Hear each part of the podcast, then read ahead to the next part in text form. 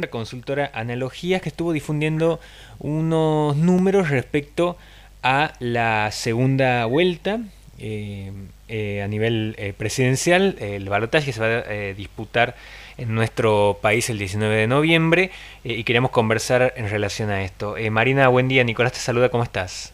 Hola, ¿qué tal Nicolás? ¿Cómo estás? ¿Todo bien? Bien, ¿vos? Bien, bien. Por aquí, bueno, Viendo cómo, cómo está más o menos ordenándose el panorama de cara a las a, estas elecciones que tenemos previstas, eh, ¿qué es lo que nos puedes decir de, este, de este, este último sondeo que estuvieron haciendo? Bueno, es una encuesta nacional que nosotros hicimos entre el primero y el 3 de noviembre, terminamos de presentar los resultados ayer y los presentamos hace algunos minutos. Es el segundo estudio que nosotros hacemos después del que habíamos hecho inmediatamente posterior al, 22 de, octubre. Y lo que estamos observando es un escenario de eh, paridad entre Massa y Milei, 42 puntos para Massa, 39 para Milei, 5% de encuestados que nos dicen que van a votar en blanco y 12% de indecisos, por lo que eh, también estamos observando una tendencia, digamos, hacia la, hacia, hacia la polarización que deja de todas maneras en el centro de, la decisión a este 17% de eh, electores que todavía no, nos pueden decir a quién van a votar. Eh, vos me decías que habían hecho una medición, apenas había sido esa primera vuelta, ¿cómo, eran los números? ¿Eran parecidos a estos o fueron como modificándose? No, lo que lo que teníamos en esa primera en ese primer sondeo era una diferencia de 8 puntos este, a favor de masa, ¿no es cierto? Eh, en este sentido, esa diferencia se redujo a tres puntos ahora, de alguna forma previsible, diríamos, ¿no? En, el contexto del apoyo eh, que le ha dado una parte de Juntos por el Cambio a, a mi ley, ¿no? Entonces, esa reducción. En, el sondeo anterior teníamos 17% de indecisos, 12 tenemos ahora, es decir, esos 5%, ese 5 puntos, esos 5 puntos se desplazaron hacia el espacio de mi ley. En ese caso se podría eh, hablar de cierta constatación de que funcionó de alguna medida, en alguna manera la, estrategia, digamos, o, no. Digo, no está eh, visto en los números todavía que eso haya repercutido de manera negativa. No, en, principio, digamos, creemos o atribuimos, ¿no es cierto?, ese, ese desplazamiento de cinco puntos de, indecisos hacia mi ley, en parte, sí, por, esa, eh, por ese apoyo que le dio Bullrich, fundamentalmente a mi ley, eh, pero tenemos que ver todavía qué pasa con el resto de los electores, ¿no es cierto?, del espacio, de por el cambio que aún no definen su voto.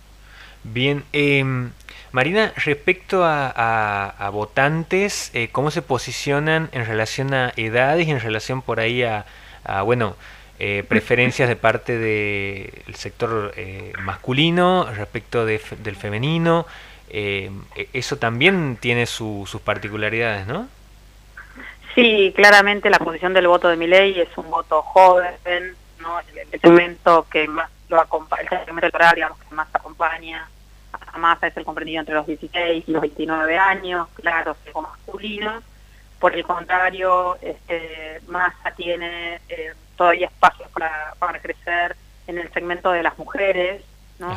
Que creemos que si, este, si, si, participan, digamos, en, en, esta elección pueden ser decisivas en el voto o para el voto de, de masa y también, digamos, en esos sectores de menor nivel de instrucción, en esos, esos sectores masa también puede eh, reunir apoyos. Así que es un escenario todavía no solamente dinámico, sino también muy abierto.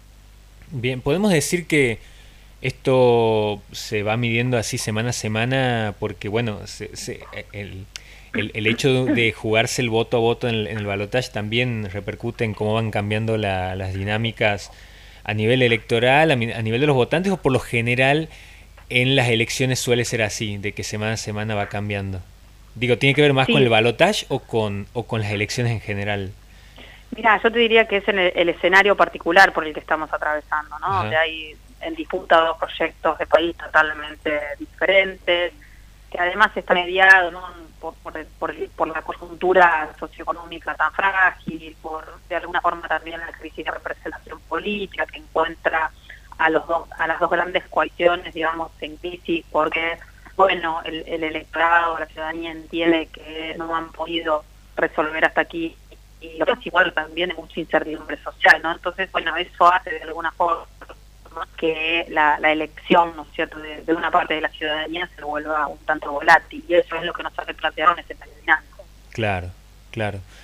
Bueno, eh, Marina, eh, te agradezco por la, por la comunicación, por la posibilidad de, conversar sobre esto. No sé si quieres agregar eh, algún dato más respecto a, estas mediciones, porque bueno, yo recuerdo que en, la, en lo que era la primera vuelta desde analogías se había mencionado el escenario del balotaje, ¿no? Entre Unión por la Patria y Javier Milei. siempre se está hablando de, de por ahí las encuestas y, los, y los errores y, las, eh, las faltas de precisiones y, se pone en duda siempre eh, la cuestión de las encuestas, pero todos estamos atentos a lo que se publica en relación a los números, ¿no? Es como una cosa medio ahí eh, que no termina de, dejarnos tranquilos ni de, ni de generarnos confianza, o sí, pero bueno, ¿cómo lo ves a eso también? Bueno, eh, Nicolás, decir también, no explicar que las encuestas, los sondeos son siempre fotos que se les saca a la opinión pública en el contexto de una elección o una coyuntura electoral, que, le dejamos al electorado, pero son fotos que pueden ir cambiando, ¿no es cierto? De alguna forma nos marcan alguna tendencia, pero la verdad es que van van cambiando, porque, eh, insisto, los, los electores, los encuestados van cambiando sus opiniones en este contexto de tanta eh, volatilidad, podríamos decir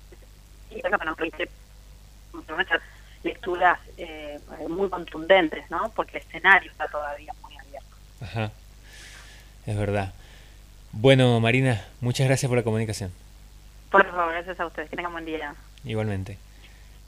Bueno, ahí estábamos conversando eh, con Marina Acosta, directora de comunicación de la consultora Analogías, que publicó recientemente este estudio nacional en relación a la, al balotage que se viene, que le da por ahora a Sergio Massa un 42% y a Javier Milei un 39%. Se achicó la brecha ahí, nos decía Marina. Eh, una semana atrás eh, Massa estaba por arriba